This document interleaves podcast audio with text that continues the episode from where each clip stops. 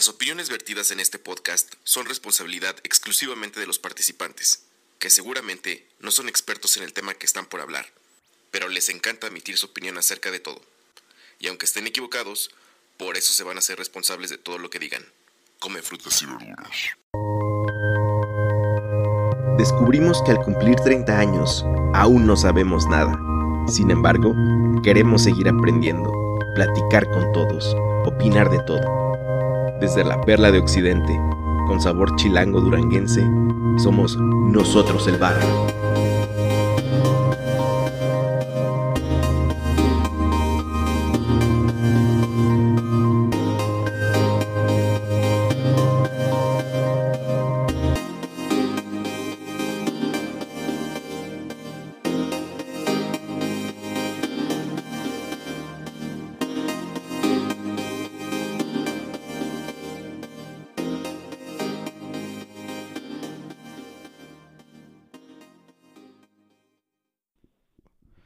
Gente del barrio, bienvenidos al episodio 115, 115, iba a decir 1115, pero ya, era otro, este, otro número.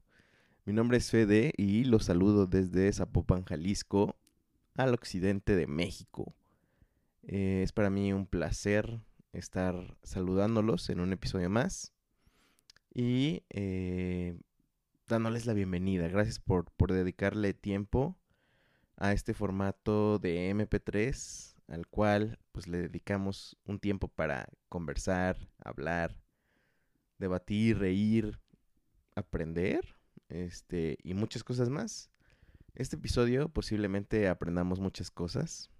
A lo mejor no, depende también de ustedes. Pero la invitada que tengo el día de hoy es posiblemente una de las personas con el grado académico más alto que yo conozco, según yo. No tengo muchos amigos con, el grado académico que tiene ella. Y además es una persona que este admiro mucho y siempre tiene datos bien, bien locos. Además de que también fue en los inicios de nosotros el barrio.com hace unos cinco años era parte de el equipo que invité a escribir. Ella escribía acerca, pues, eh, entre viajes y también historia, porque ella es historiadora. Ella se llama Sixian, pero yo quiero que Six se presente como a ella le gustaría que, que la conocieran. Six, bienvenida a nosotros el barrio, o también Nev, proyecto al cual abandonaste y le diste muy poca importancia en aquel momento, ¿verdad? ¿Cómo estás, Six? Hola, chicos. hola, a, hola a todos. Fede, un gustazo hablar contigo. Estábamos, este, perdón, perdón. Un gustazo más de que me permitas este espacio para poder hablar y contarles un poco de mí y de lo que me gusta hacer. Exacto. Eh, ¿Dónde nos conocimos? Sixian y yo impartíamos clases en la preparatoria oficial número 30 en Chalco, Estado de México. Ahí nos conocimos, amiga. Hacíamos un excelente equipo con otros amigos que teníamos. Éramos el Dream Team, este, según yo. Sí, cañón. Éramos muy buenos como, como amigos, como equipo, como todo. Yo recuerdo que éramos muy pequeños también. Yo entré de... Súper chavitos. Entré de 24 años a disque dar clases. A ver, yo tenía 25. Pero, pero estaba genial porque nos, nos confundían con alumnos, ¿te acuerdas? a, ti, a ti más que a mí, yo creo. No, pues no, tú estabas súper chavito también. Estuvo muy padre esa época. Sí, ahí impartíamos, yo creo que duramos por lo menos seguidos unos dos años, ¿no? Después tú, ya, eh. tú ya te saliste del carril y... No me salí, yo estaba ahí, hurón por siempre. Así es, hurones por siempre. ¿Sabes? Este, digo, antes de entrar al tema, estaría muy chido. Este, ¿cuál es tu mejor anécdota de, de, de ser maestra ahí en, en ese lugar, en esa población en específico? Híjole, em, pues yo creo que todo lo que nos enseñan los chavos, nos enseñan mucho. Nosotros somos los maestros, pero hay quienes aprenden, somos nosotros de ellos. ¿Cierto? Este, híjole, su, su alegría, su ánimo. Eh, supongo que, que igual tú te acuerdas, nuestra primera generación de alumnos, No, no bueno. inventes. Aprendí cañón de ellos, que era el, el- el grupo 7, ¿te acuerdas? Sí, eh, eran los grupos de nueva creación y a todo, Exacto. a todo el oleaje de nuevos maestros eh, nos, nos dieron los grupos de nueva creación así como diciendo, a ver, a ver si es cierto. Exacto. Y pues todo. Sí, eso. Aprender de ellos y sobre todo toda la vitalidad que transmiten. ¿Cierto? ¿Cierto? Yo recuerdo que llegar al salón de clases después de tu clase era un reto, amiga. Te lo voy a confesar. ¿Por qué? A ver, cuéntame. Pues los dejabas acá bien intensos, los dejabas este entre que inspirados, eh, animados, este, no sé, era, era difícil aterrizarlos. No te creo. Neta, neta, sí, sí me tocó. Y en alguna ocasión nos tocó a lo mejor dar distintos puntos de vista acerca de algo. Sí, seguro. Porque me decían los chavos, la maestra Sixian dice que... Y yo, no me importa. Ah. Sí, yo les decía, ¿saben qué? Estamos todos contra el maestro Federico. No, no te creas. No, pero estuvo muy chido. Esa época fue muy, muy, muy chida con esos chavos. Cierto, no, yo también. Es de los mejores recuerdos que tengo como Sí, eh, trabajar profesionalmente. Y sí, pues claro. en ese espacio de, de tierra llamado Chalco y la prepa, ahí pues conocimos nuestras profesiones, intereses, etcétera, de, de todo nuestro grupo de amigos que se nos llegó a acusar de que éramos este Transgresores. éramos transgresores Sí, Y- oye. y drogadictos. ¡Ay, sí es cierto! Sí es cierto, ya me acordé. Lo cual se equivocaron en una y no les vamos a decir en cuál. En cuál, sí, exacto, que quede ahí la duda. No, bueno, pero sé que Six eh, pues estudió historia y decía que e- eres de las pocas amigas que tengo con el grado académico. ¿Qué ya eres? ¿Triple doctora o qué eres? No, no, yo solamente soy Sixian. No, no, no, pero, pero ¿qué estudiaste, Six? Ya, ya, o sea, Ah, ¿cuál es ¿les tu cuento? estudio, estudio? Sí, sí, Ah, porque, porque particularmente se me hacía muy interesante desde ese entonces tu, tu tema de estudio, que eran, pues, si no mal recuerdo en ese entonces, tu tema de maestría o si no de tesis que empezó la maestría, fueron eh, las monjas revolucionarias indígenas. Sí, eh, sí, las monjas, monjas en el periodo novohispano es un poco el tema que, que manejo. Y pues a ver, ¿qué les cuento? Mm, pues yo estudié la licenciatura en historia en la UAM, en la Ciudad de México, la Universidad Autónoma Metropolitana. Y este después, efectivamente, como hace rato comentaste, ya estaba dando clases y entré a, a- a la maestría en historia, lo mismo pero eh, ahora en la, en la Universidad Nacional Autónoma de México, en la UNAM.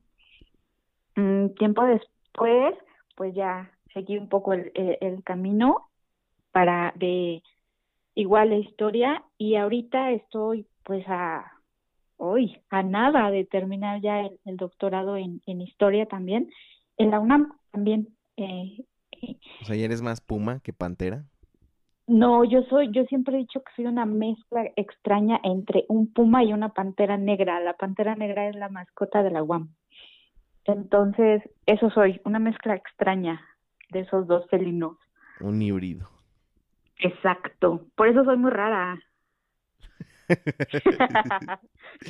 Realmente es, ese tema yo jamás lo había escuchado que alguien lo tocara, porque además no nada más que lo tuvieras como tema de maestría, era un tema de conversación diaria contigo, o sea, sí. o sea, era, era y muy interesante y aparte muy, sí, yo creo que era muy interesante sobre todo pues no sé si lo, lo, se necesite mencionar, pero creo que tu trasfondo no iba para nada para allá, ¿no? O sea...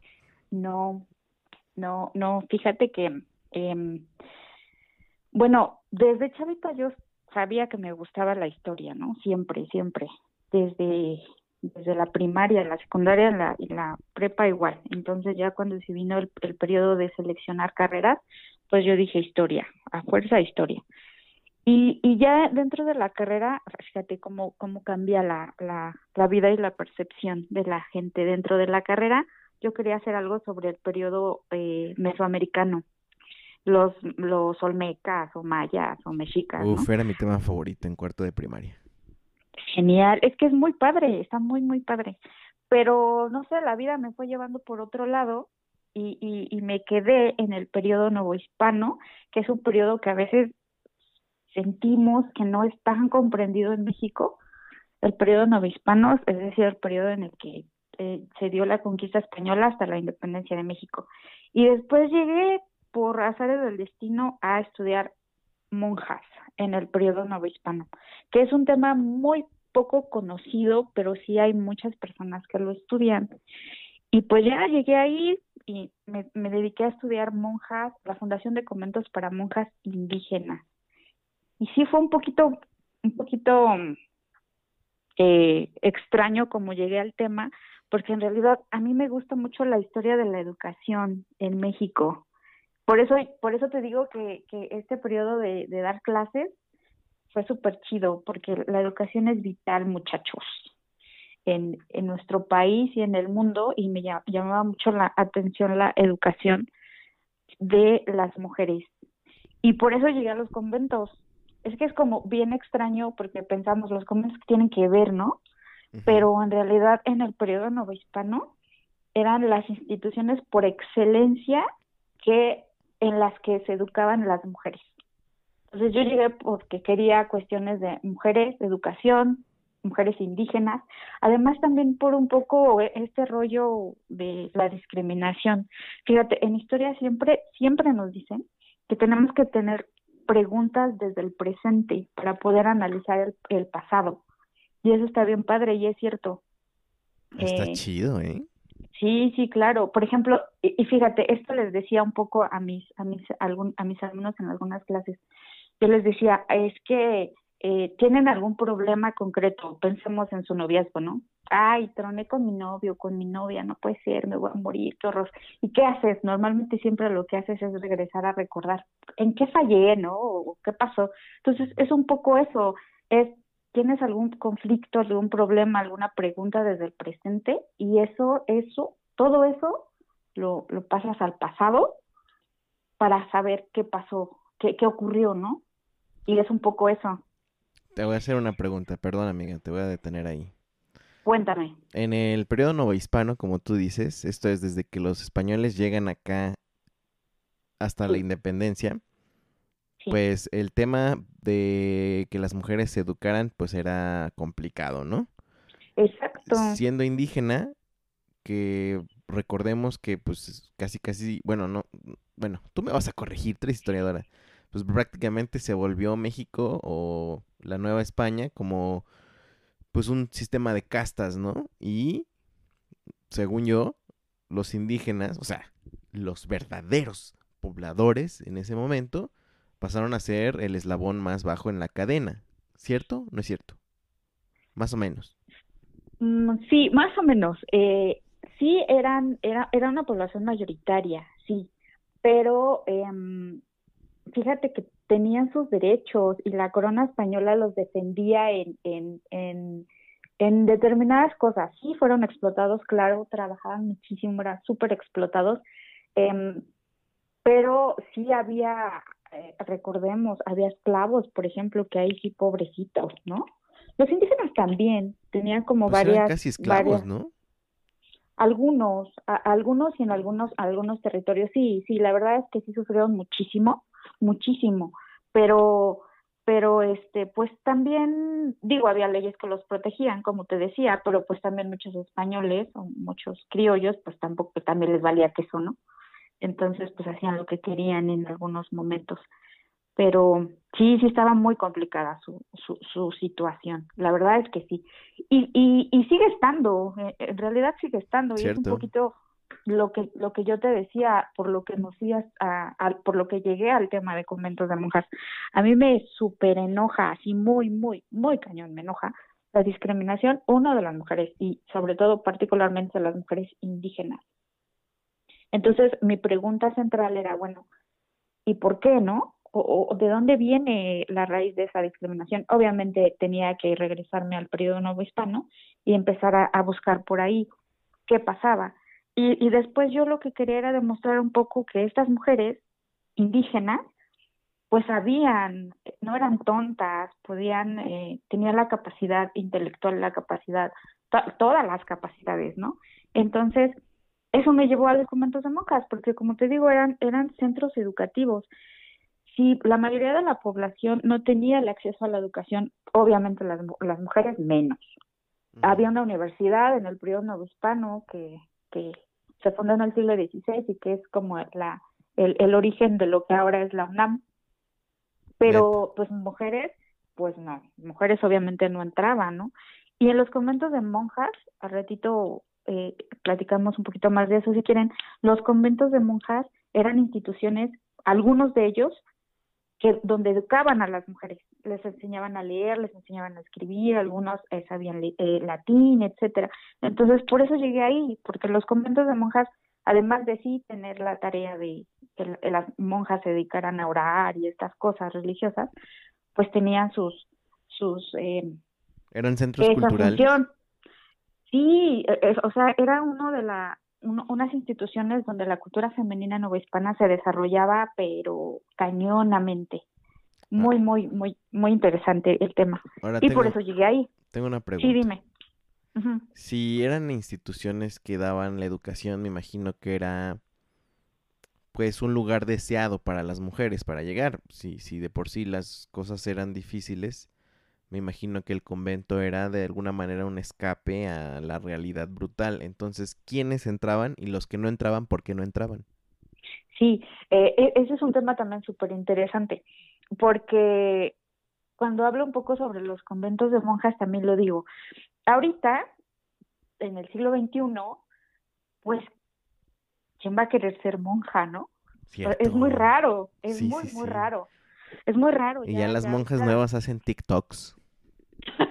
y además cantan bien padre, ¿no viste este de, ay, no, recuerdo en qué, en qué país eh, una monja cantaba hermoso, creo que en Italia, la voz Italia. Ah, la voz, sí, sí, sí, sí, sí, sí, sí. Súper genial. Pero ahorita ya es, hay muy pocas profesiones, muy, muy pocas, y hay una crisis de verdad de, de, de que no hay profesiones.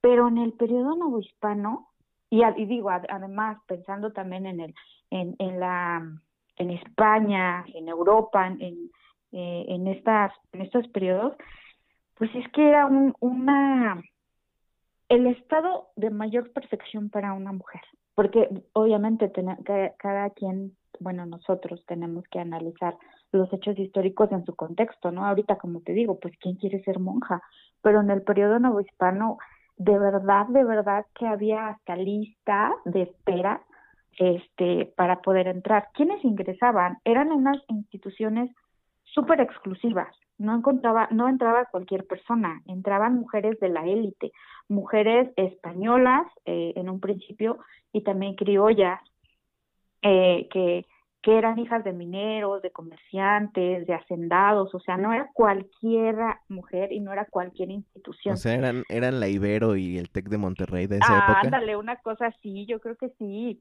Y, y además, eh, te digo, yo empecé a estudiar conventos eh, de monjas y después me fui a, conventos exclusivos para indígenas.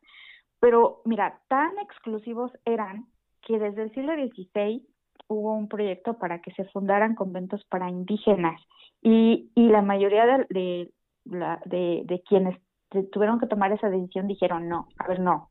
De entrada son muy, un poco neófitas en la, en la religión, pero, pues, o sea, poner a la par a una indígena y a una española, no, pues como crees, ¿no?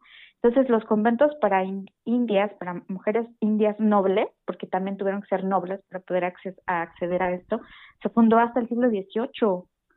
Entonces, o sea, eran instituciones de élite.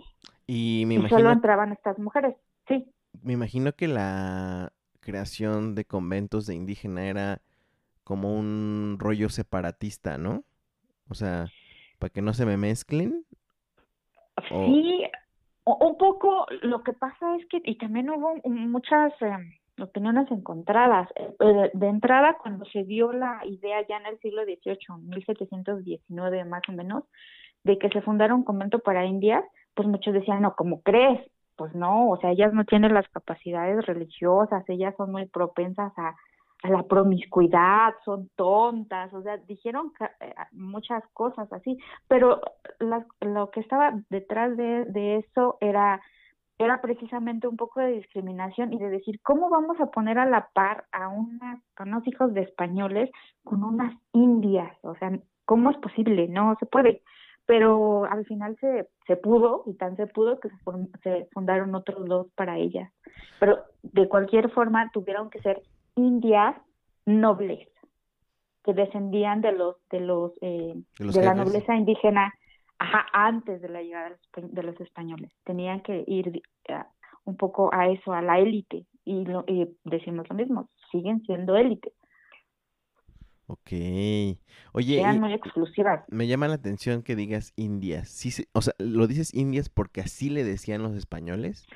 Sí, exacto. Fíjate que eh, sí, en la documentación del periodo novohispano, de cuando era Nueva España, México, eh, el término era indio, indio india. El término indígena se empezó a utilizar hasta después de la independencia, que estamos hablando del siglo XIX. Pero Mm, el, el término que se, que se ve en los documentos eh, es indio e india. Fíjate que ese- esa, esa palabra ahorita se escucha y, y, y, y- y se puede interpretar, o muchos lo interpretan como peyorativo, ¿no? Como decir, ay, me está diciendo India, qué horror. ¿no? sí, sí. Pero no, era el término que se utilizaba bien en el periodo novohispano y, y también es un poco lo que te, te decía hace ratito, ¿no? Esta discriminación hacia la población indígena está muy cañona en nuestro país y, y al final, pues nosotros venimos de ellos, entonces esa era una, una de mis, de mis preocupaciones al estudiar estas instituciones.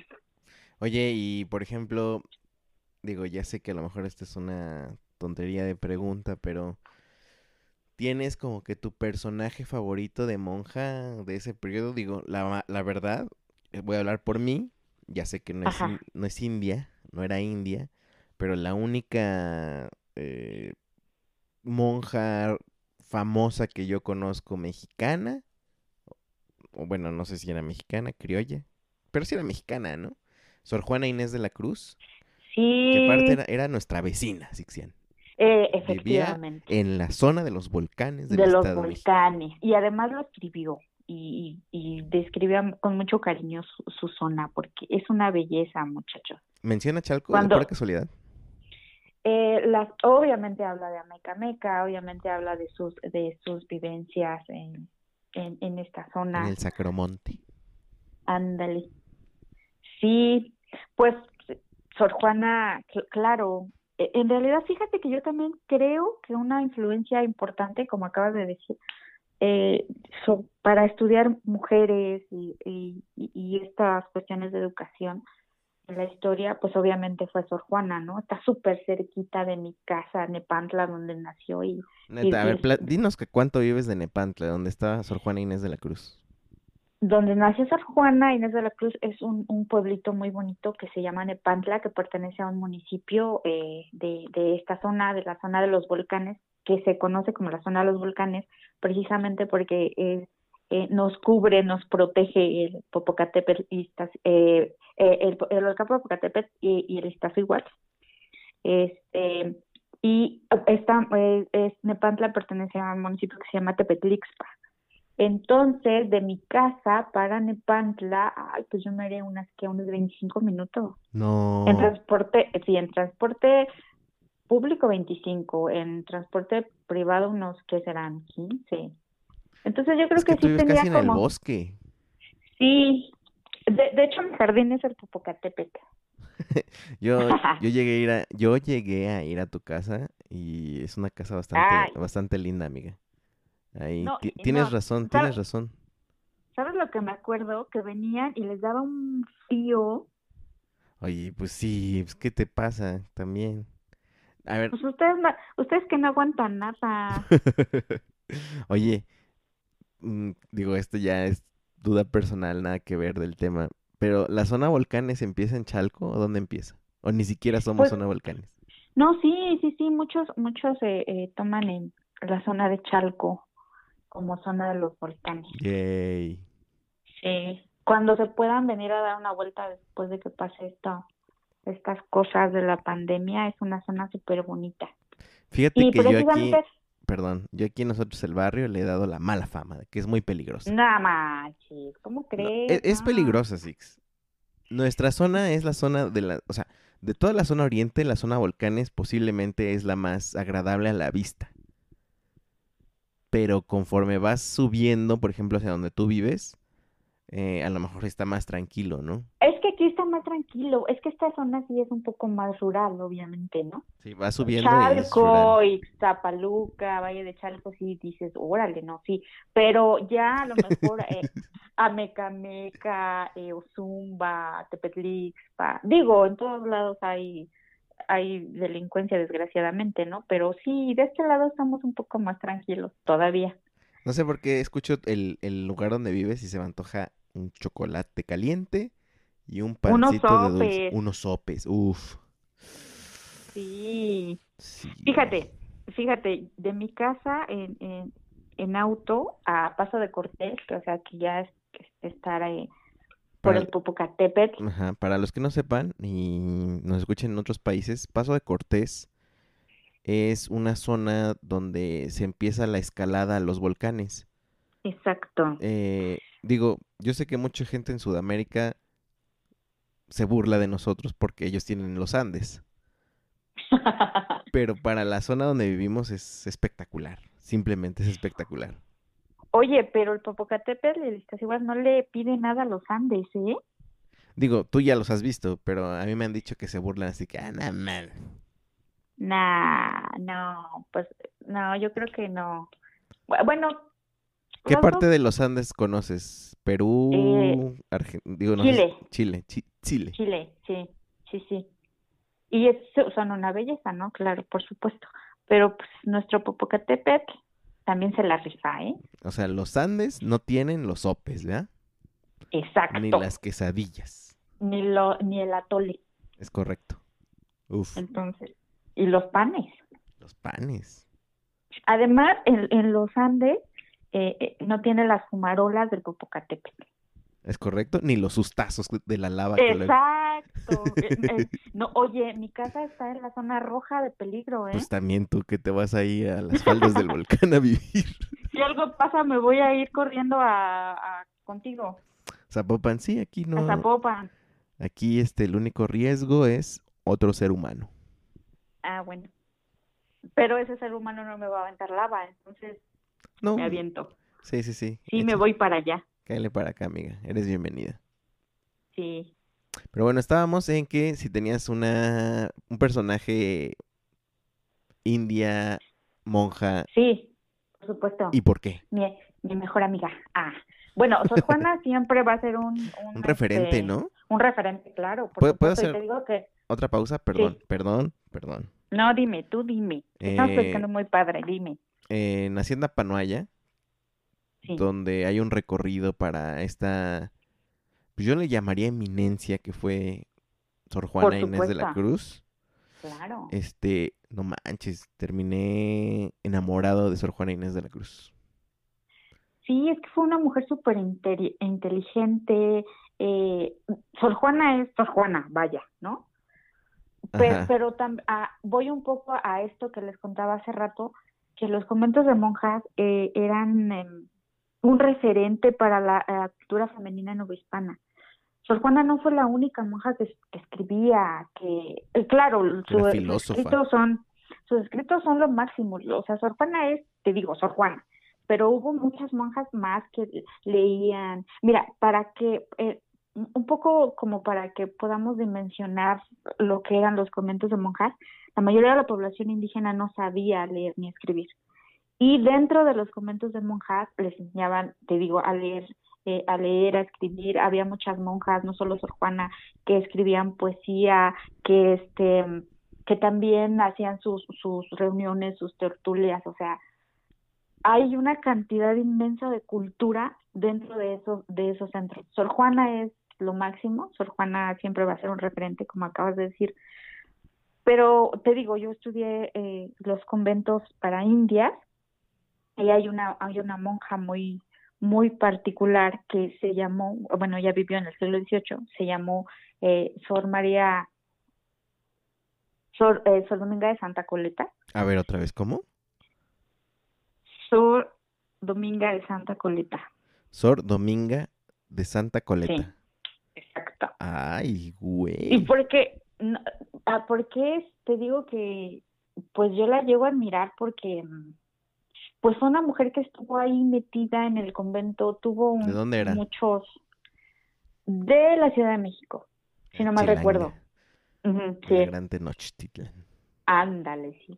Y, y la verdad es que me sale, me sale por muchos documentos y ella fue una gran gestora, fíjate. O sea, le escribía al virrey, le escribía a quien se le pusiera enfrente para, para poder tener más conventos para tuvo puestos muy importantes dentro del convento. Eh, sabía leer, obviamente sabía escribir. Este, o, sea, e, era una, una mujer muy de mucho carácter, muy muy sabía lo que quería entonces eh, le, escribía te digo a, a los eh, frailes franciscanos, que eran de los que dependía el convento, eh, del Corpus Christi, que fue el primero que se fundó para Indias en 1724. Y entonces esta señora, pues a mí se me hacía muy, un carácter muy fuerte y muy, muy... Pues eh, yo, yo la... Pues muy buena. por lo que me dices, ya me la imagino politiquilla, ¿ah? Sí, exactamente. Pero ¿qué crees? O sea, también tenía mucha influencia, fíjate. No, claro, gestora, como tú dices, o sea, política gestora, no política, este, como las que conocemos. ¿O quién sabe? Sí, sí. Bueno, bueno, tan, tan, era buena como, como, yo creo que sí tendría mucha influencia también, porque fíjate, por ejemplo, eh, encontré una documentación donde un, un, un indígena, un indio, era médico, eh, le pide una carta, una especie de carta de recomendación para que él se quede con el puesto de médico del Hospital para Indios de la Ciudad de México. Entonces te digo que la, o sea, sí era, tenía su, tenía lo suyo y, y entonces estaba ahí metida y, y, y, fíjate que es como una imagen contraria a lo que de repente nosotros pensamos, ¿no? Que las mujeres indias no hablaban, pobrecitas, este... Sí, como sumisas, ¿no? Exacto, no, ella se iba con todo.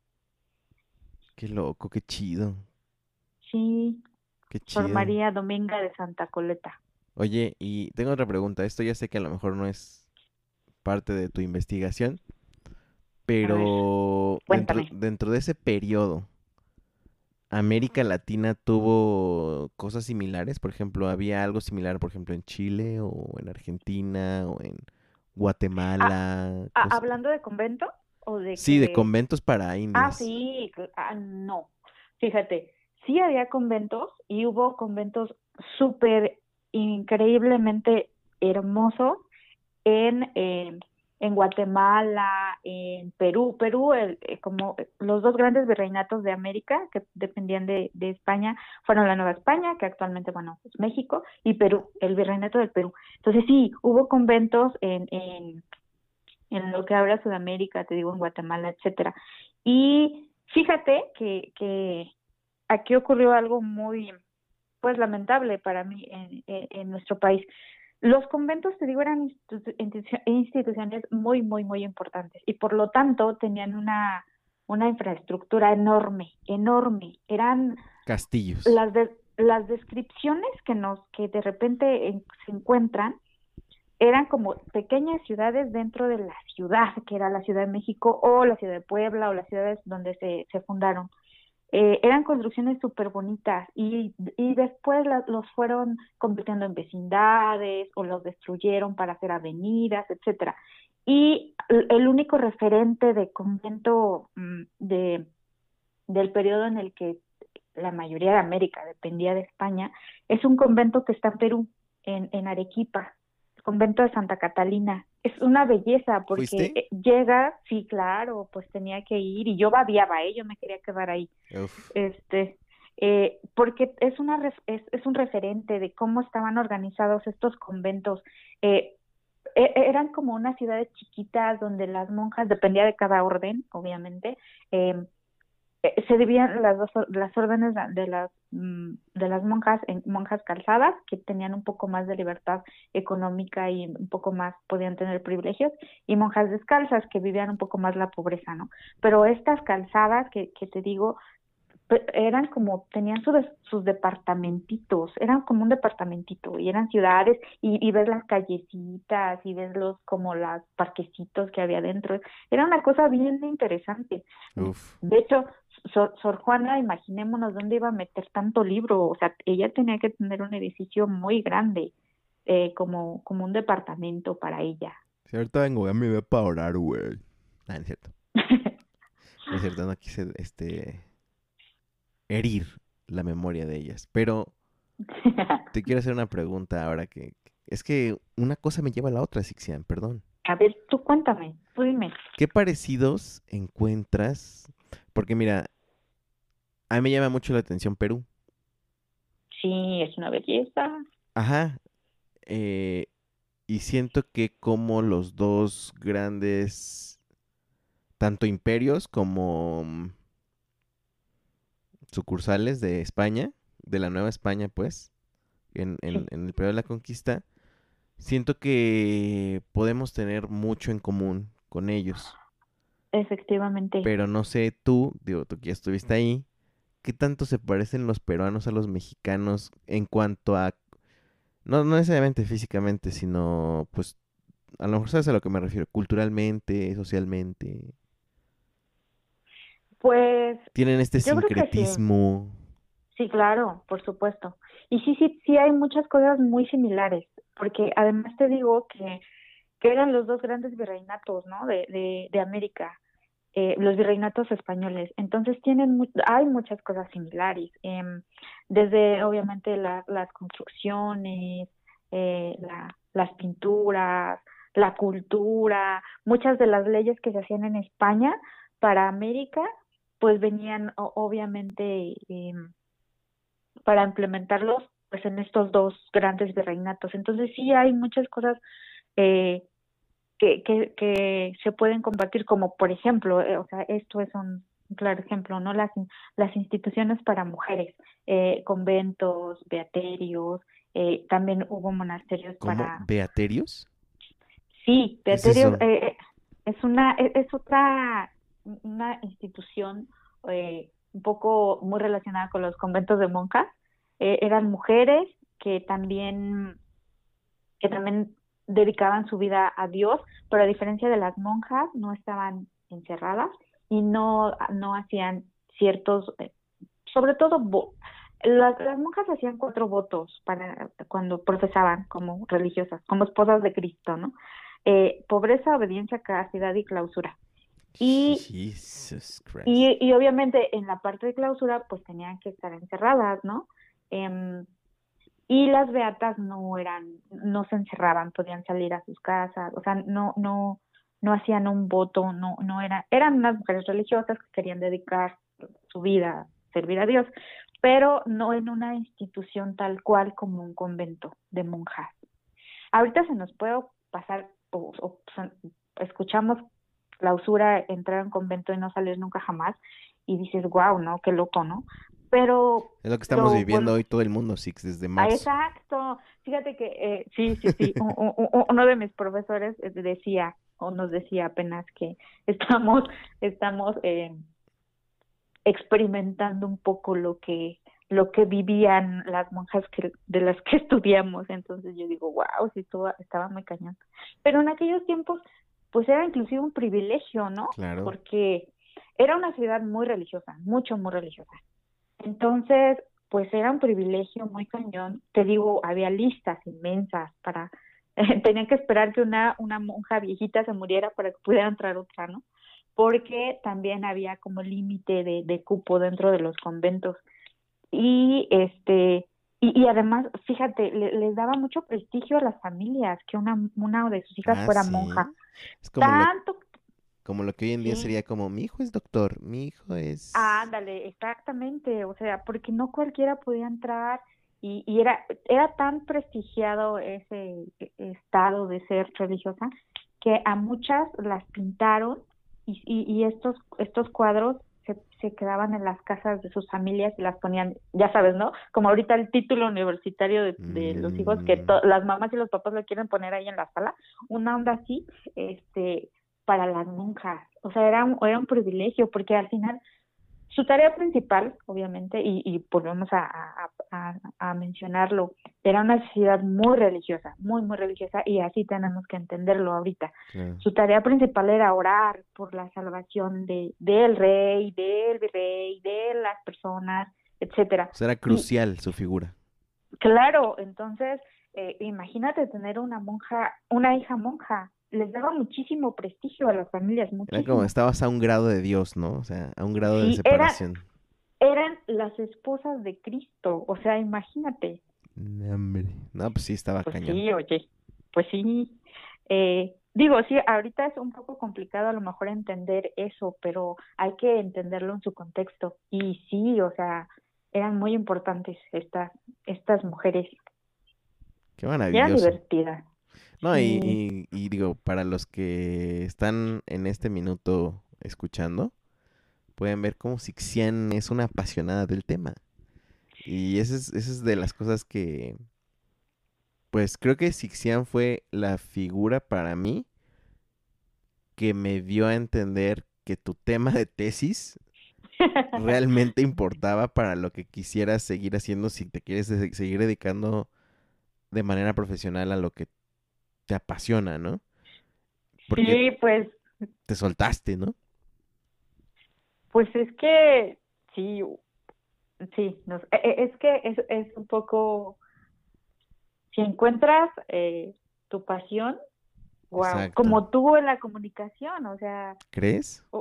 claro, por supuesto, se nota toda la pasión que, que, que tienes, todo el amor que le tienes a lo que haces, y así es. No, ya también ya estás diciendo mentiras. No, eso es, Nah, es en serio, bueno, te es en agradezco, serio. te agradezco, Six. Pero bueno, Y yo a ti.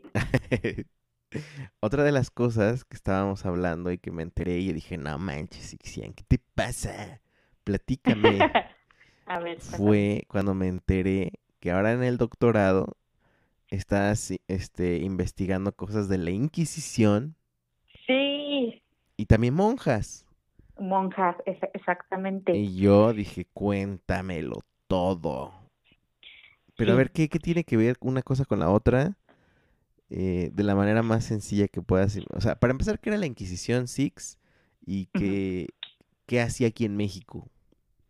Ok, eh, mira, prim- primero te debo decir que es una, es una institución que, que, que se fundó en, en Europa y su principal objetivo era perseguir a, a, a- a herejes, a personas que no eh, practicaban la, la religión católica, ¿no? Eh, su, su función era, era perseguirlos pero fí- fíjate, siempre que hablamos de Inquisición o que se escucha la palabra Inquisición, todo el mundo piensa, ah, los mataron, ¿no? Ujú. Y los quemaban vivos. Y no, la, la Inquisición era una institución religiosa, como muchísimas que hubo en, hace, muchos años, pero y era un tribunal de justicia eclesiástico, sí, pero pues su principal objetivo era como regresar al redil a la abeja perdida, ¿no? Entonces, eh, pues sí perseguían a- a la herejía, ¿no? Pues, a los luteranos, por ejemplo, después de, de, de la reforma, Neta. a este. O sea, todos, Sí. todos los, digamos, evangélicos seríamos víctimas del, del, del, del juzgar, ¿cómo se- del juzgado católico. de la Inquisición o Santo Oficio se, se conocía. Sí, Qué pero, pero no nos, pero no nos iban a matarse de. No, ya sé, pero era como, pues iban en contra de todo, ¿no? O sea, Sí, pe- pero so- sobre todo perseguían eh, bueno, vigilaban más bien, yo creo que es más padre decir, vigilaban que como la ortodoxia, ¿no?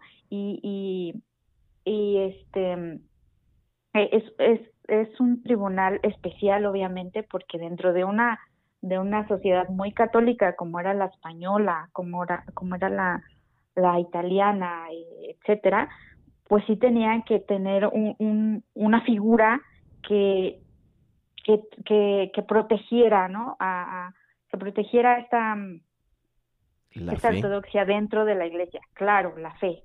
Eh, y, y pues bueno, perseguían herejías, ¿no? Como como este los para ellos también no eh, eh, dentro de su de su pensamiento eran los luteranos los este los judíos o sea otra religión no pero también eh, intentaban proteger la fe y, por ejemplo castigaban las blasfemias no decir ay no la virgen no fue virgen o, o decir ay no yo no creo en Dios porque me castigó y sufrí no una cosa así.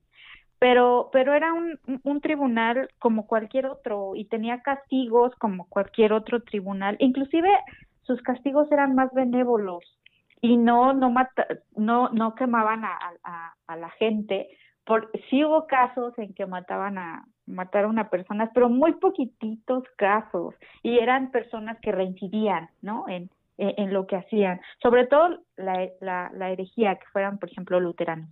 Pero, por ejemplo, la, la gente que había blasfemado o que había se había burlado de la Virgen o que había tirado una cruz, pues pues sí los, los juzgaban, pero su, objetivo era más como decirles, a ver, te equivocaste, entonces arrepiéntete porque si no algo malo te va a pasar, ¿no? pero no eran tan sanguinarios. Sí, dime. Estoy escuchando un... Eso es lo que yo percibo. Como que ya te encariñaste con el concepto de Inquisición. no, no, no, no me encariñé. Más estás, bien... estás como abogada del diablo, literal. No, ¿sabes qué pasa? Intento ser objetiva. No, no, por eso me queda claro que como tú tienes ya el conocimiento de lo que realmente era, estás como desmitificando, ¿no? Pero es, estás desmitificando algo que hasta a mí me suena como, mm, ¿por qué los defiendes? ¿Sabes? así me suena, pues, pero yo sé, que yo sé que lo haces porque tienes las bases y lo estás eh, estudiando. sí, es que hay, hay una hay una leyenda negra eh, de la Inquisición. ¿Qué, ¿Qué es eso? Tú dices Inquisición y dices, no, es que los mataban vivos y todos eran malos y los inquisidores golpeaban y los inquisidores torturaban. Y no era tanto así. Y las imágenes que nos han mostrado ¿De dónde, dónde la sacan? Sí había, sí había torturas, sí, en realidad sí había torturas, pero era... era pero eran este, leves. Caso, caso ah. extremo, no, no, eran casos extremos.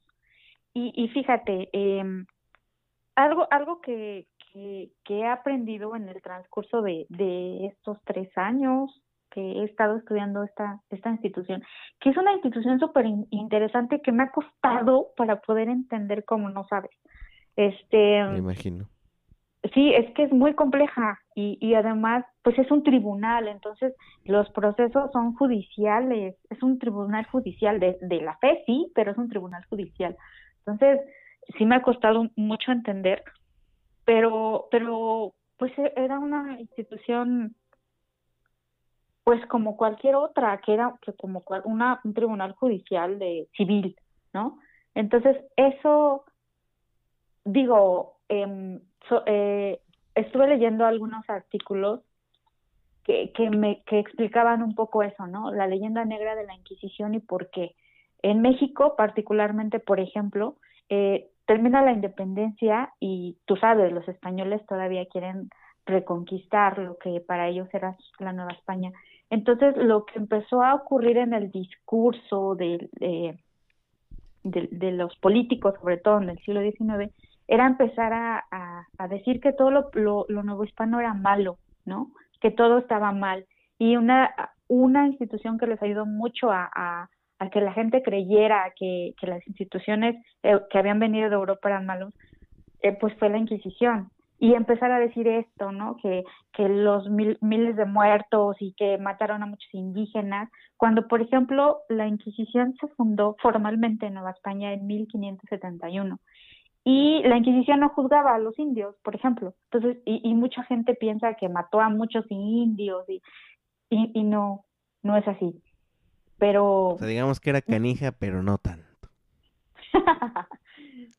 sí, que era muy temida o en algunos tiempos sí fue muy, muy temida. Nadie se quería meter con la Inquisición. Ándale, pero también esa es la palabra que yo estaba buscando.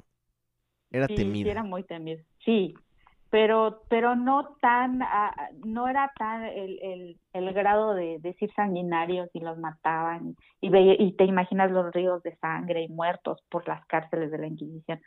No, sí los castigaban, les daban azotes, dependía mucho del delito también, eso también hay que decirlo, ¿no? Pero muy interesante eh, eh, esta institución, muy compleja, muy interesante y muy, es que te apasiona también.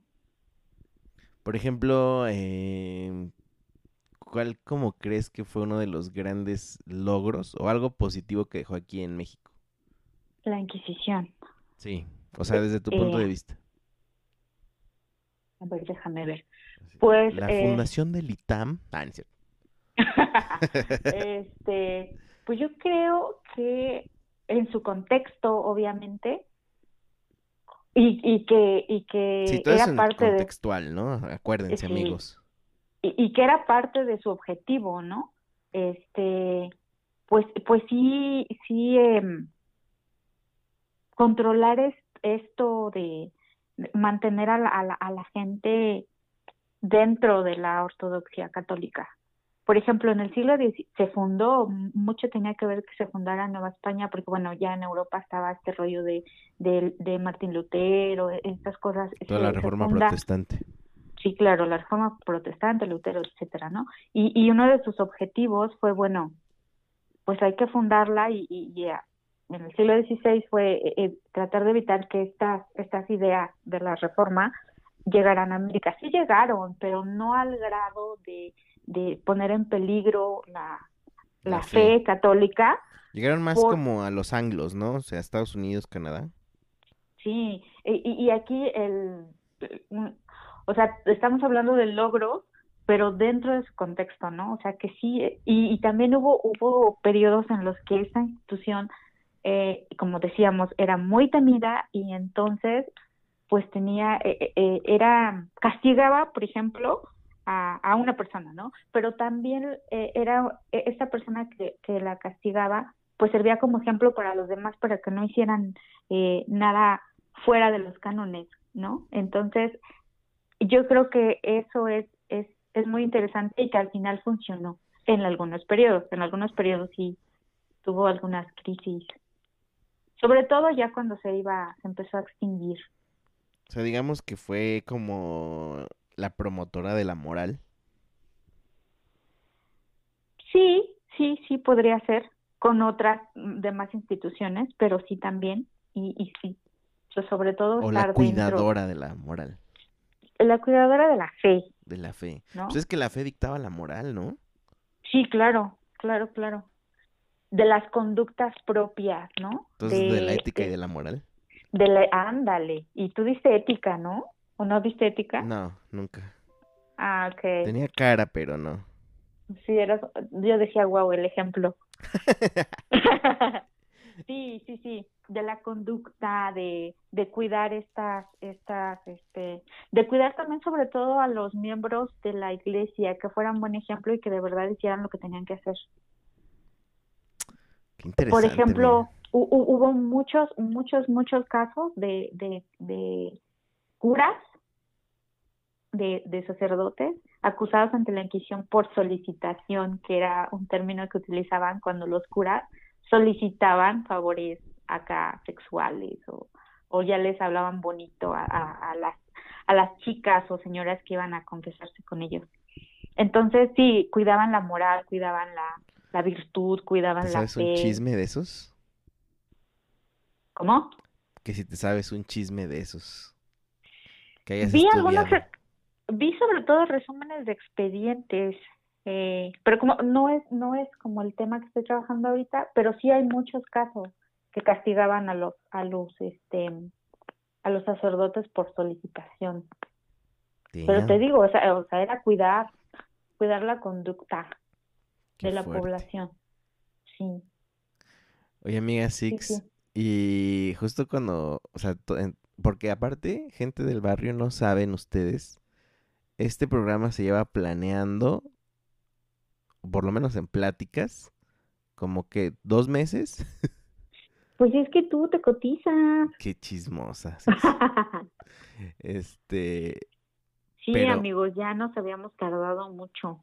Pero, justamente lo estamos grabando iniciando octubre. 2 de octubre no se olvida, amiga. Sí, exacto. Es un, es un, es un día clave. 2 de octubre. Es un día clave. Pero lo que te estaba diciendo es que si tú sabías, si nos podrías compartir en este mes donde la tendencia es buscar historias como... De ultratumba, ¿no? Hay un programa así, ¿no? de ultratumba. Pues no tanto ultratumba en este caso, pero raras. Que pasaran en los conventos, que le pasaran a las monjas. ¿Tienes una? Me encantaría escuchar alguna historia, amiga. Sí, eh, eh, eh, hace, hace rato que platicábamos de te estaba diciendo que me estaba acordando de un, de un proceso. Ah, bueno, pero antes, antes de eso. Ya sabes, ¿no? Que siempre hay como leyendas y, y, estas, estas em, cosas de, de que se aparece tal cosa y no sé qué, ¿no? Pues en los conventos no falta, ¿eh? Entonces hay muchos, en muchos conventos dicen que se aparece una monja o el fantasma de una monja. Y el, el convento, el primer convento que yo, que yo estudié, eh, se llama el convento de Corpus Christi, que en la actualidad es el archivo de notarías. Para los, los amigos que, que, conozcan la Ciudad de México, es, el convento está frente a la Alameda Central, donde está el hemiciclo a Juárez. Exactamente enfrente está el convento de Corpus Christi. Ese fue el primer convento que se fundó para Indias en Nueva España. Y eh, decían, o alguna vez me contaron, que se apareció una monja en, en, en, las escaleras, ¿no? Entonces cuando yo me enteré dije, wow. Digo, si la veo, pues primero me desmayo, ¿no? Yo creo. pero, pero imagínate, yo ahí bromeando, ¿no? Pero, o sea, sí, bromeando, porque en realidad si veo algo así, yo creo que me desmayo. Pero, eh, pero imagínate eh, tener a una monja de las que yo estudio frente a mí este, pues yo sí la entrevisto, ¿no? Claro, un podcast. Yo, sí, claro. Espérame, deja grabo. Exactamente. Y, e inclusive les diría, oye, pues déjame, te tomo una foto o algo así. Claro. Porque hay muy, muy pocos cuadros de monjas, entonces estaría bien chido. Eh, bueno, así, historias así, ¿no? No sé si fuiste tú. Ah, bueno, sigue, sigue, perdón. No, dime. Sí, no, dime. Es que no me acuerdo si fuiste tú. Claro que fuiste tú, seguramente, porque bueno, es que está entre tú y tu hermano, porque son, son historiadores los dos. Ajá. Pero no, no me acuerdo quién me contó que, pues, para que tú estudies ciertos documentos, pues, te vas como a archivos, ¿no? Y esos archivos son como, me imagino yo, los estudias en un lugar como aislado de, pues no sé, como no los puedes sacar, me imagino que a la luz porque no sé, no sé. o sea, como que tienes que estar como en un cuartito específico para leerlos, todo eso. No me acuerdo si alguien me contó que que es, o sea, como que sentías vibra, no sé si tú, pero como que sentía como algo pesadón el ambiente en esos archivos. Sí, ¿Sí? sí. ¿Es real? Sí, sí. Sí, eh, fíjate, ah, digo, a mí no me ha pasado nada, ¿no? Pero al final yo creo que son vibras, ¿no? O hay como alguna esencia que se haya quedado. Eh, les, les cuento, el archivo más importante de nuestro país es el Archivo General de la Nación. Y ese Archivo General de la Nación está en la Ciudad de México, donde antiguamente fue el, la cárcel eh, que se conoce como el Palacio de Lecumberri. Eh, fue una cárcel que inauguró se inauguró Porfirio Díaz en 1910 como una par, como parte de los de muchos de lo que hizo festejos para los 100 años de, de la independencia, ¿no? Entonces lo funda él. Seguramente muchos de ustedes ya lo conocen, pero a lo mejor no se acuerdan. Eh, eh, esta, esta película de Pepe el Toro con mi novio Pedro Infante, ¿sí te acuerdas? Está guapísimo, o sea, no manches, está guapísimo. Pero era gris. ¿Cómo, te enamoras de alguien color gris? No importa, está guapísimo. Ok. Bueno, eh, en, en la película de Pepe el Toro, él aparece en la cárcel de Lecumberri. Eh, hubo una fue una cárcel, una cárcel muy grande y, además imagínate ahí también las vibras que debieron haber quedado, ¿no? Por el 2 de octubre. Sí, por ejemplo, exactamente. Y, y resulta que después eh, se hace el Archivo General de la Nación. Entonces, hace tiempo, ahora ya cambiaron como la distribución de las salas, hace tiempo eh, em, estaban divididos, ¿no? Galerías les llaman, las son salas grandes donde está la, documentación, pero eh, se, llaman galerías. En la galería 4, que era donde estaba eh, toda la documentación del periodo nuevo hispano, casi todo el mundo decía que, que había escuchado cosas, que había sentido algo en el baño de mujeres, sobre todo, este, que sentían como la vibra extraña. Por ahí decían que había un, un video donde se veía como a un, a un hombre ahí en la puerta de la Galería 4. Yo nunca vi nada, entré muchas veces, obviamente. Nunca vi nada, nunca sentí nada, pero sí, sí conozco amigos, amigos muy cercanos, amigos que estuvieron conmigo en la maestría o, o, que son amigos ya del doctorado, que sí dicen que sintieron como cosas extrañas por ahí.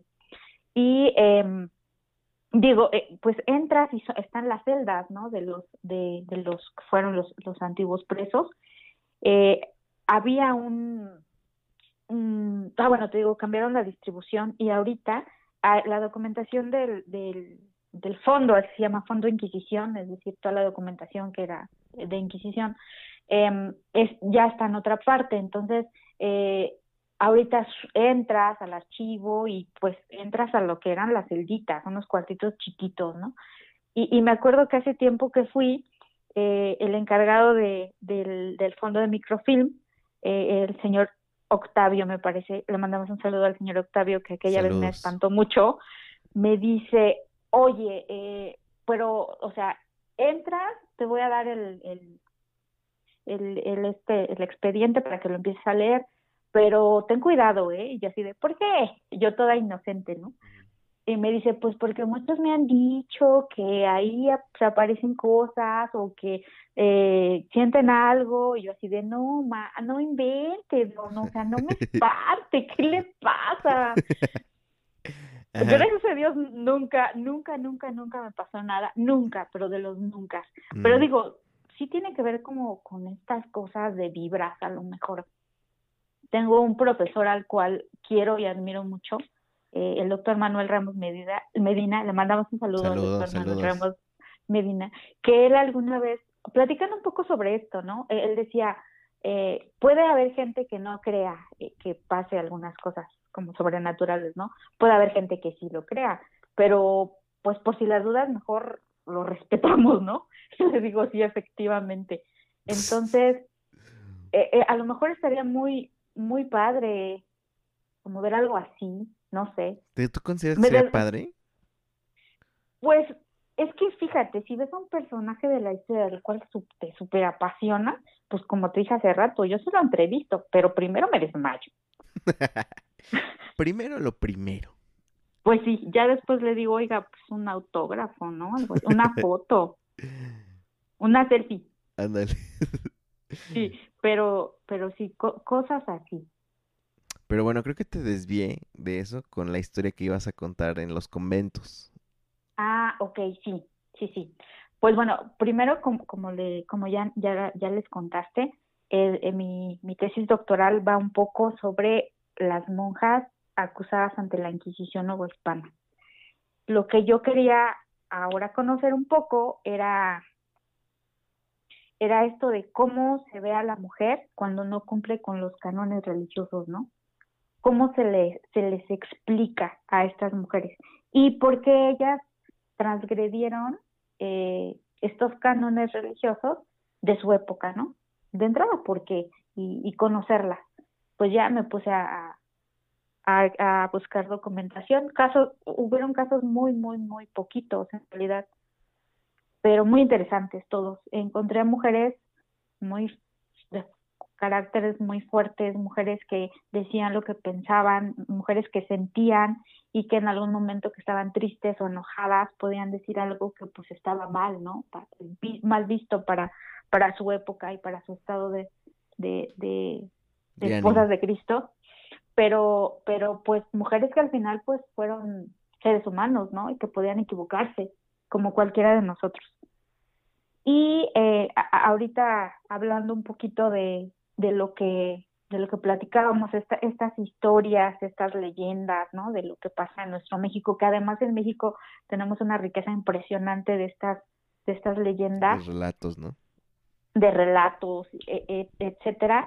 Eh, Fíjate que, mm, que hay por ahí hay un caso, y, en la tarde que platicábamos, que nos estamos poniendo de acuerdo sobre, sobre la hora de la llamada y estas cosas, ¿te acuerdas que te dije, no inventes, te eres brujo?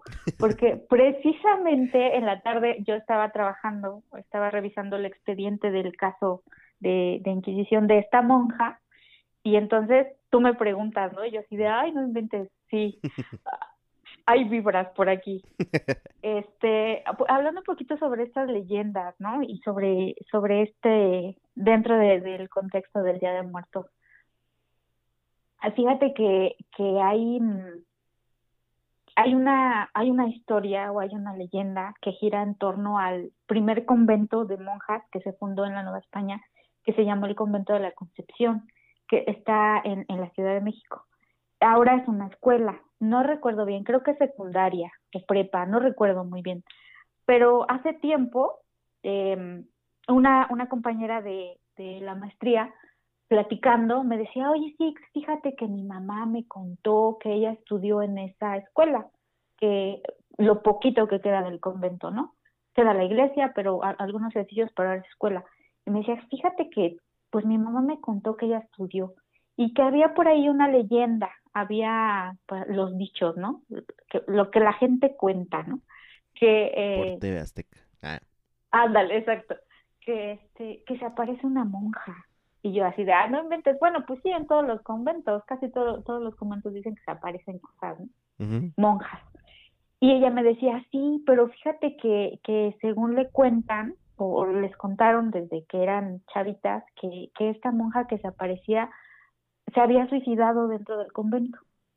Y yo me quedé, ah, órale, no, pues, qué cosas, ¿no? eh, sí. Ah, y pues ya, ya, ya, ya pasó, ¿no? Y, y ya después, cuando empecé yo a, a buscar la documentación para armar mi proyecto de doctorado, cuando yo todavía ni entraba al doctorado, resulta que empiezo a ver un caso de, de una monja procesada por la Inquisición. Y este es el primer caso que se tiene registrado de una religiosa. Eh, la, lo, la investigaron porque no, no hubo sentencia, se suspendió su proceso. La investigaron en 1564, estamos hablando del siglo XVI.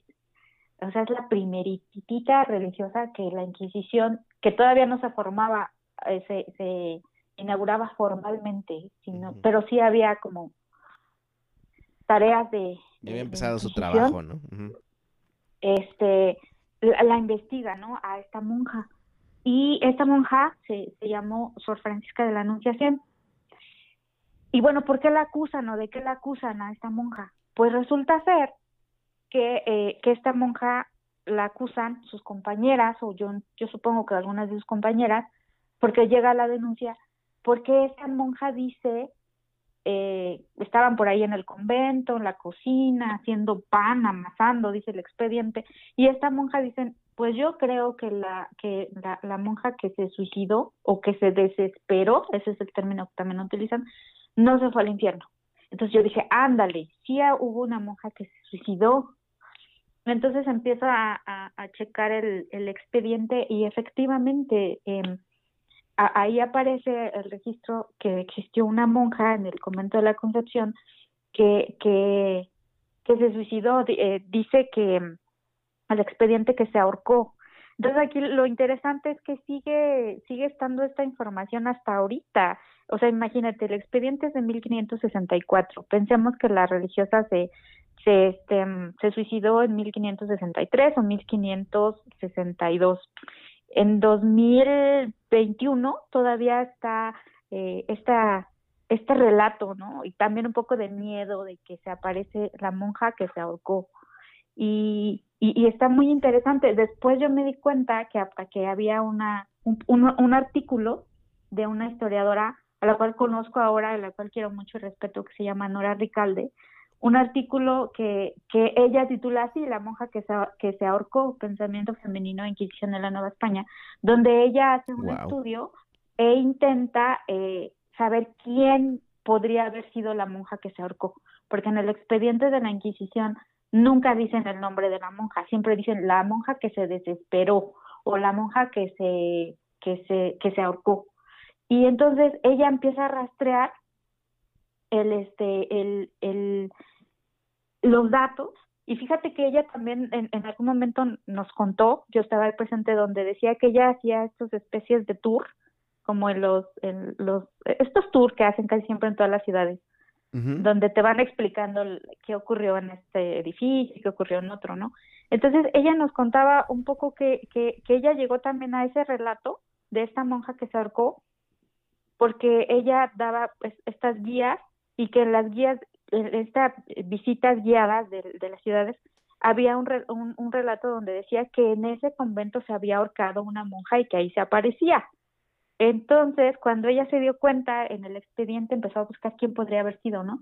Y ella cree, es una, una hipótesis, que esta monja que se ahorcó se llamaba María de Ávila y eh, sigue a un cronista del siglo XVI y este cronista cuenta que esta monja, eh, pues ya sabes, ¿no? Se enamoró de un de un eh, de un tipo, ¿no? Pero sus hermanos no no no estuvieron de acuerdo, entonces mandan al, al, al, enamorado a España y cuando él se va, sus hermanos le, le cuentan a María que se murió.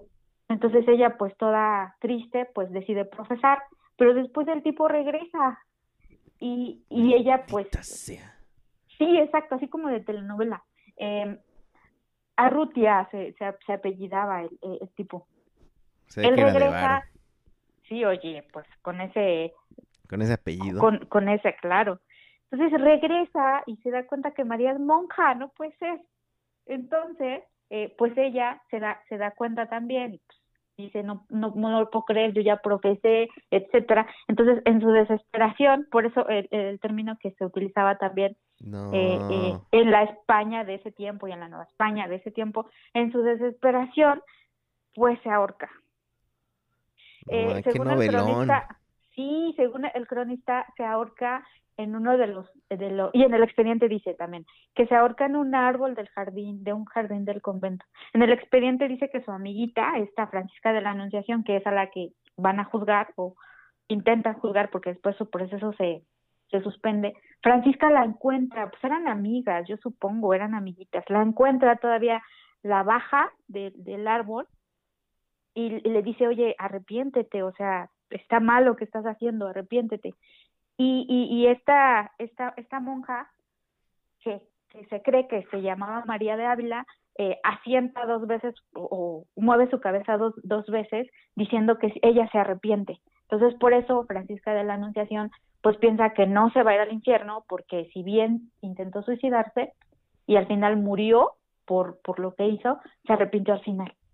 Pero es así como que, wow, el super, no historia de amor, sí, una historia de amor Necesitamos esa historia en Netflix ahora mismo. Exacto. Y esta monja, María de Ávila, es la que todavía en 2021 mucha gente piensa y mucha gente dice que la ve todavía rondar por este por el convento de la Concepción de la Ciudad de México que se aparece sí y, y fíjate ahorita pensándolo bien Em, e, en el expediente dice que también su amiguita, te digo, Francisca de la Anunciación, está muy enojada con las otras porque eh, la Iglesia Católica creía, efectivamente, y sigue creyendo, que si te suicidas no tienes salvación.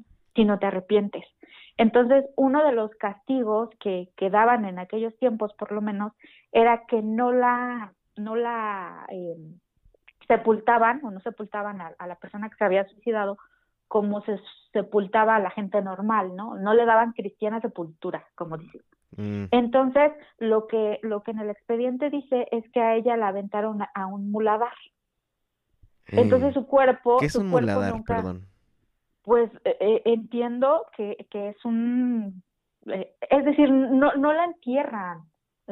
solamente dice algo así. Sí, exacto. Entonces, ahorita pues ya analizándolo un poco, pues en realidad podría ser como un poco lógico ya entrando a estas mm, historias a lo mejor de, de, de, de ultratumba, este, pues su cuerpo no está enterrado o no se enterró en, en, eh, o, al menos no hay registros de que dice que se enterró, porque en el expediente Sor Francisca dice, es que a mí se me hace muy injusto que la hayan aventado un mulabar. Inclusive ella dice, pues algunos, algunos que según se creen muy, muy santos y están enterrados en las iglesias, a ver cuando se, se ve, cuando sea la, el tiempo en el que tengan que juzgarse, a ver si de veras se van a ir al cielo, ¿no? Una cosa así les dice, ella defendiendo a, María de Ávila. Y entonces, mm. Sí, y, y entonces, ah, bueno, Sor Francisca en su expediente todavía dice que se le apareció la monja tres veces después de muerta. Eh, entonces hay por ahí un, yo creo que un factor psicológico, ¿no? O sea, verla después de muerta, pues es que imagínate el trauma de encontrarla ahí ahorcada en un árbol.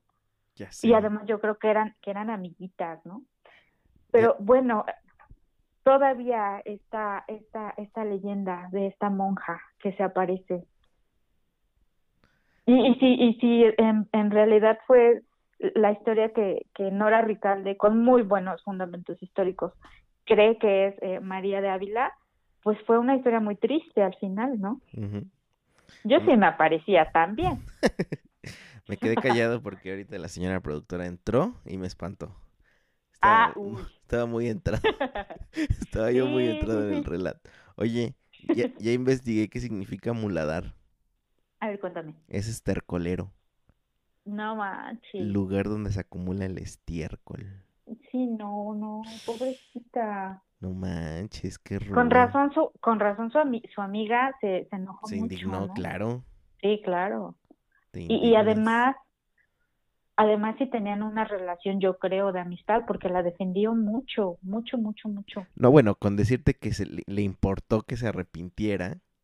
Sí, y para ella no se había ido al infierno, ¿eh? Porque se arrepintió. Exacto. Claro. Sí, eran amigas. Sí, claro. Pero no, qué triste historia. O sea, era una historia de, de amor que terminó en tan, trágica, tan trágicamente que ella sigue bueno, de, según las personas, ¿no? Que, que, que creen en esto y que creen haberla visto o así, sigue por ahí este vagando por el convento. hasta el 2020, amigos. Hasta el 2020 y hasta los que vengan. Ah, aquí les voy a hacer un comercial. Adelante. sí, fíjate que eh, eh, es que me, me, me, me acordé, me acordé. Eh, el, eh, del, el doctor que les acabo de, platicar hace ratito, el doctor eh, Manuel Ramos Medina, es director del Centro de Estudios de Historia de México, CARSO, que es un, centro de estudios muy, muy, eh, eh, muy, muy bueno, muy serio. Y él, él está muy metido en esta onda de, difundir la historia y, yo creo que es muy bueno, muy bueno que, que, sepamos, ¿no? Nuestra historia. Él tiene un proyecto muy, muy chido que espero que ya se se concrete muy pronto. Hicimos un, ejercicio literario, eh, un, grupo de, de amigos historiadores, y, y, bueno, no, no solo historiadores, hay, hay más, hay un arquitecto, por ejemplo, de hacer un relato histórico, de tomar un personaje que de, nuestras investigaciones y este y hacer una especie de, de, pues sí, de relato histórico, de novelarlo, ¿no? Entonces, eh, yo tomé la mía, cada quien no, pero esta historiadora que les cuento, Nora Ricalde, tomó el caso de, de esta monja que se ahorcó y ella hizo su relato sobre la historia de, esta monja. Entonces, está, está muy padre porque en su relato eh, eh, hay un final muy feliz porque encuentran... No, no nos eh, spoileres, no nos, no nos des spoilers. Ah, no, entonces no les voy a decir nada, pero el, el relato de, de Nora es muy bueno. Además, digo, ella ha estudiado muchísimo el caso de esta monja que se ahorcó. Yo, yo estoy estudiando el, el proceso de Sor Francisca, ¿no? De su amiga, a la que acusaron por decir, eh, por decir palabras contra la fe, porque en teoría los que se, se suicidan van al infierno y ella dice que no, ¿no? Ella dice, ella dice lo contrario. Nora hace un estudio muy interesante sobre quién podría ser esta monja, ¿no? Lo que les cuento. Oye, Entonces, eh, se, se han subido algunos, algunos de estos relatos en línea en la página, creo que del Centro de Estudios de Historia de México Caso, y en la página de Facebook de, de este grupo de no investigación. manches, ¿nos puedes mandar creo los que lo links y yo los... Sí, sí, claro. Creo que lo, eh, creo que se encuentra como Seminario de Vida Conventual Femenina Nueva Hispana. Y al parecer va a salir publicado, esperemos ya a, a finales de este año o a principios del otro, por el, el Colegio Mex- Mexiquense, me Oye, ¿te, parece. te comprometes a, a darnos unas, un par de copias para regalarlos? ¿O no? No se puede. Sí, yo creo que sí nos van a dar algunos, algunos a, a Por lo menos uno que aquí para regalarle a claro. la audiencia, a ver qué dice. Está bien bueno, además hay relatos muy chidos, muy, muy chidos.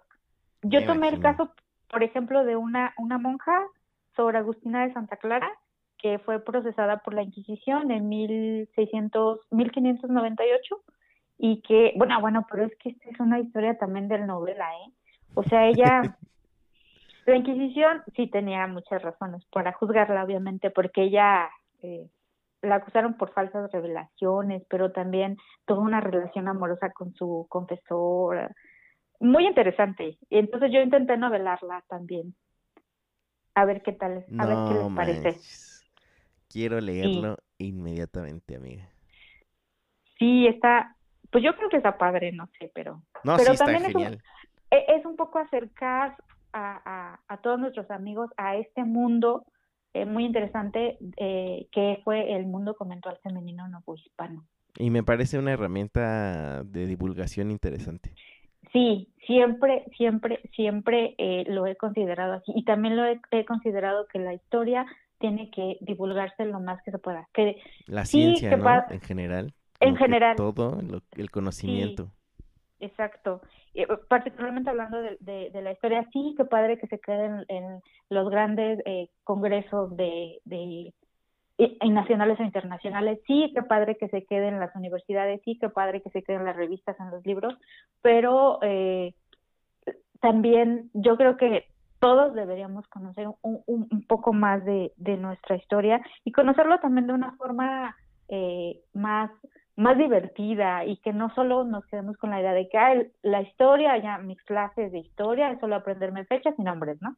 No, no es eso, la historia es otra cosa y por eso yo creo que, que esta invitación que me hiciste es súper interesante porque también, como dices, es otra forma muchísimo más divertida, muchísimo más interesante de, eh, de llegar a, a, a la, a la gente, ¿no? No, y a ver qué nos escriben. Que Sí. este, a ver, estaría interesante. Digo, te, te, te advierto que la gente del barrio a veces no escribe, pero no porque no les haya gustado, sino porque, pues no escriben, pues, o sea, eh, pero ojalá que nos, nos platiquen qué es lo que les pareció este episodio con Six. Y de hecho, a mí me gustaría, no sé si tú tienes em, un medio por el cual la gente te puede escribir, te pueda buscar, donde estés divulgando. Sixian, ya ponte las pilas con Instagram y Ya ahí, sé. y ahí hazte tus lives en vivo, ahí hazte... Créeme que tendrías, mira, todos tus exalumnos y todo eso estarían ahí, en extremo, ahí, con un público cautivo, Sixian. Fíjate que es lo que te decía hace rato, la tecnología yo no sé qué me pasa, pero sí, pr- prometo ponerme las pilas. Pero bueno, ¿te, te siguen en algún lugar o solo por el momento así, nada más se quedan así? Bueno, eh, eh, em, eh, em, obviamente en Facebook, pero eh, estos, estos proyectos que estamos viendo están en la página, en una página que, que se llama eh, Seminario de Vida Conventual Femenina Novohispana en Facebook. Em, eh, pues igual en Facebook eh, eh, es- aparezco, estoy como Sixiando el Arte y, y ya tengo que aplicarme a esto de la redes sociales, ¿cierto? Sí, yo me comprometo a que todo lo que escribas como de manera de divulgación, yo lo voy a compartir en nosotros el barrio. Digo, si, Muchas si me gracias. dejas, si me dejas, este, No, sí, sí, y además, ah, soy muy mala persona, ¿por porque qué? dejé Porque de nos escribir. abandonaste. Claro, porque dejé de escribir y nos abandonaste. sí, ya sé, Pero soy pues mala bueno. persona. Amiga Me voy, a ir Six, al, me voy a ir al infierno junto a, la, a, a María de Ávila. no porque te arrepentiste. Ah, tú no te arrepentiste, entonces aguas. No, sí, sí me puedo arrepentir, ¿no? Pues no sé tú. Sí, sí, sí, yo creo que sí, porque si no, pues imagínate. Tu manera de redención fue este podcast, está bien. Sí, muchas gracias, gracias por invitarme. No, Six, fue un placer y ojalá que si tienes chance más adelante, cuando salga la publicación y ya podamos hablar a lo mejor del relato Sí, o cuando algunos, algunas de las publicaciones las están subiendo a esta página que les digo. Creo que, que la de Nora no me acuerdo, pero está súper bonita. Además, está muy, muy padre. Escribe muy padre. Sí, Entonces, hay que buscarla. Sí, sin duda. Y cuando tengas algún otro relato que o cosas que nos quieras que consideres que la gente del barrio le interese, por favor, siéntete con la invitación. Estos son micrófonos abiertos en nosotros el barrio. Muchas gracias, Tere. Pues no me queda más que despedirme del episodio 115, pero te voy a hacer una última pregunta, Sixian, que le hago a todos Sí. mis invitados. No me preguntes mi edad, ¿eh? ¿Cuántos años? Ah, no te creas. No, Six. Cuéntame. dime. ¿Cómo se va a llamar tu episodio? ¿Cómo se va a llamar mi episodio? A ver. Tú le vas a poner el nombre a este episodio 115. ¿Y lo puedo pensar o te lo tengo que decir ahorita? tiene ahorita, que ser ahorita en caliente. ¿En este momento? ¿Es correcto? Wow. Y tengo ¿Tienes todo el 10 tiempo? segundos, ¿no? No, no necesariamente. ¿Cómo se va a llamar? Este, De ti depende que le den Ay, Dios play o no. ¡Ah! Que nos No, dame compartan chance de o no. No, pensarlo. Six, no podemos traicionar a los 115 invitados que hemos tenido no y manches. tú rompiendo la regla. Mm, déjame pensar. Voy a hacer una, este, intro, no más bien, un, ¿cómo se puede decir? Interludio en lo que piensas. Tu, tu, tu, A ver. Híjole, a ver, déjame ver. Pues piensa en lo que hablamos, eh, piensa en... Piensa en todo, amiga. No te compliques, lo que te diga tu corazón. Ay, A sí. ver, quiero que se llame Ya hasta me puse Es, nervioso. a ver, sí, yo también, porque no, no sé. Es que el, el nombre es muy importante, porque los va a traer o va a decir, ay, no, qué hueva. Tú lo sabes porque eres... escribes tesis, entonces... No manches. Ay, Dios. Tú tranquila. Pero lo primero que... Así, mira. Te voy a contar tres. Y lo que te diga Mira, lo primero que se me vino a la mente fue Esposas de Cristo. Uf. Uf. Así. ¿Así se queda? No, no, a ver, espérate. Oh, pero está bien bueno, no manches. Sí, eh, eh, Esposas de Cristo. Eh, ay, no sé. Ay, ayúdame. No, porque ya sería intervención mía. Pero pues, eso de ese nombre ya está con todo, Está ¿eh? chido, ¿no? Sí. Eh, a ver, Esposas de Cristo. Y así una tesis, ¿no? Las En el Ah, periodo novohispano. esposas de- sí, exacto, así. Del siglo XVI al XVIII. No, no es cierto. Ay, ay. Me encanta, ver, me ¿qué encantan estos momentos. pongo? No manches, ya me puse nerviosa, estoy sudando. Calma, calma. Pues nada más un complemento. Sí, sí, sí. Sí, A ver, ya, a ver, creo. échale. Esposas de Cristo, punto, ¿no? Este, La- eh, las mujeres. Ah, no, pues que no son todas las mujeres. Esposas de Cristo. eh, Ay, no sé. Sí, No, macho, y, y seguro me voy a tardar un buen. No y- es- Y, no es alguno, alguno de tus invitados fue así de este, punto. sí, hay unos que sí, porque ya vienen preparados, pero hay... Ah, pero eso no me lo dijiste. me lo porque la, gente que viene preparada es porque escucha a nosotros el barrio. Como sabemos, tú no escuchas Ay, no nosotros puede ser. el barrio. No, no, olvídenlo, no, ya, ya no dije nada. No, sí, échale. Sí, se han tardado y no me voy a ir hasta que lo pongas. Ah, dentro de una hora, no importa. Podemos seguir con mi interludio. Tu, tu, tu, tu, tu, turu, tu. Mira, ya tienes un buen inicio. Sí, sí, sí. Y ahorita delimitando, ¿no? A ver, ya, creo que ya. A ver, será esposas de Cristo, mujeres eh, del pasado vistas desde hoy, Uf, titulazo. ¿sí? Sí, pues ese es el tuyo. Viento, ahí está. Episodio 115, Esposas de Cristo, Mujeres del pasado, vistas desde hoy. Vientos. Cambio y fuera. gustó. La gente Bye. del barrio. Bye. Muchas gracias por escuchar y descargar este podcast. Mil gracias más si lo has compartido y te has suscrito a todas nuestras redes. Nosotros el barrio te lo agradecemos y te respaldamos. Hasta la próxima.